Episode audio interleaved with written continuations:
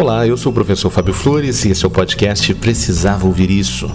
Hoje eu venho aqui te contar o que o meu avô me disse poucos meses antes de morrer.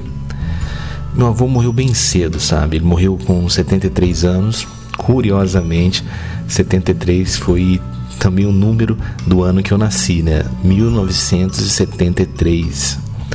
Quando ele morreu, eu tinha só 15 anos e o meu avô ele sempre foi para mim nesses 15 anos e até hoje de alguma maneira, ele sempre foi um mentor para mim. Eu achava ele uma das pessoas mais inteligentes do mundo, mesmo ele tendo estudado só até o primário. Mesmo assim, para mim, ele era um gênio, um filósofo, um contador de histórias, meu verdadeiro herói. É, na vida profissional, ele foi motorista de caminhão de lixo. Ele se aposentou como funcionário da prefeitura e ele tinha muito orgulho disso.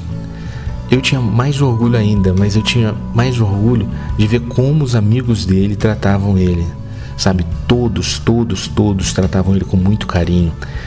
Ele era o amigo divertido e parceiro que estava sempre disponível para ajudar quem precisasse. Teve uma vez que ele levou a gente num carrinho de churros que ficava ali perto da casa dele.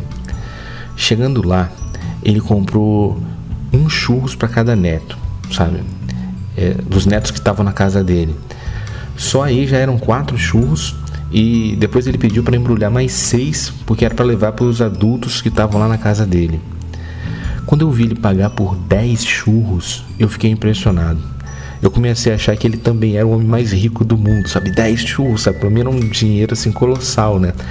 E ele era só um motorista de, de caminhão de lixo aposentado, mas ele conseguia passar para mim essa sensação de ser alguém extremamente rico porque eu conseguia comprar 10 churros.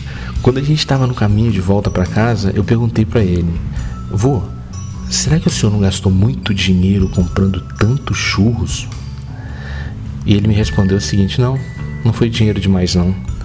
Você viu que horas chegou o homem lá do carrinho de churros?" E eu falei para ele que não. Ele me respondeu: "Eu vi." E desde a hora que eles chegaram até agora, eles não tinham vendido nada. Fábio, a gente está perto do Natal.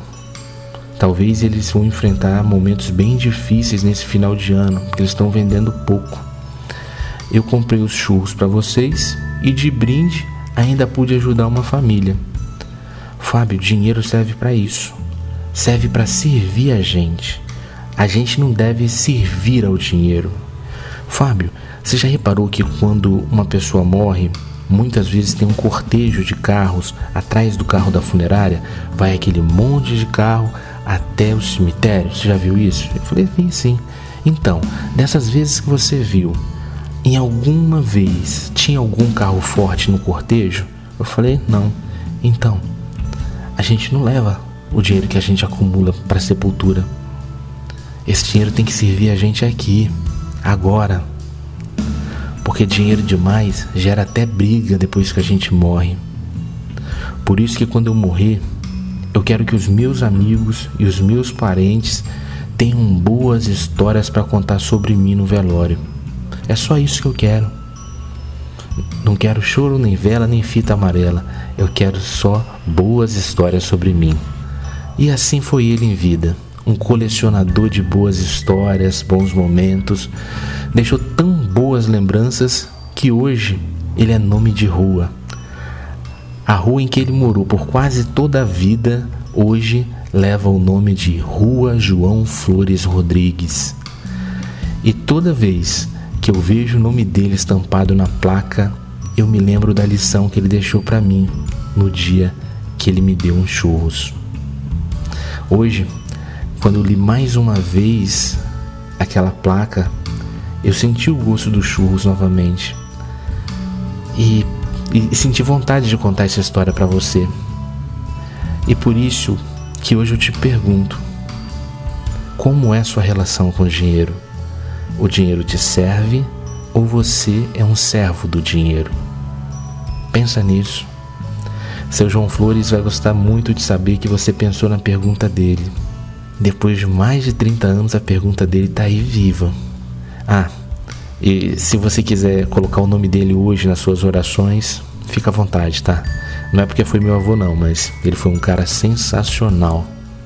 E essa foi a dica de hoje. Se você acredita que mais alguém precisava ouvir isso, compartilhe essa mensagem. Se quiser ouvir mais mensagens, reflexões, inspirações, procure no Spotify o podcast Precisava Ouvir Isso. Um forte abraço e até, até a sua vitória.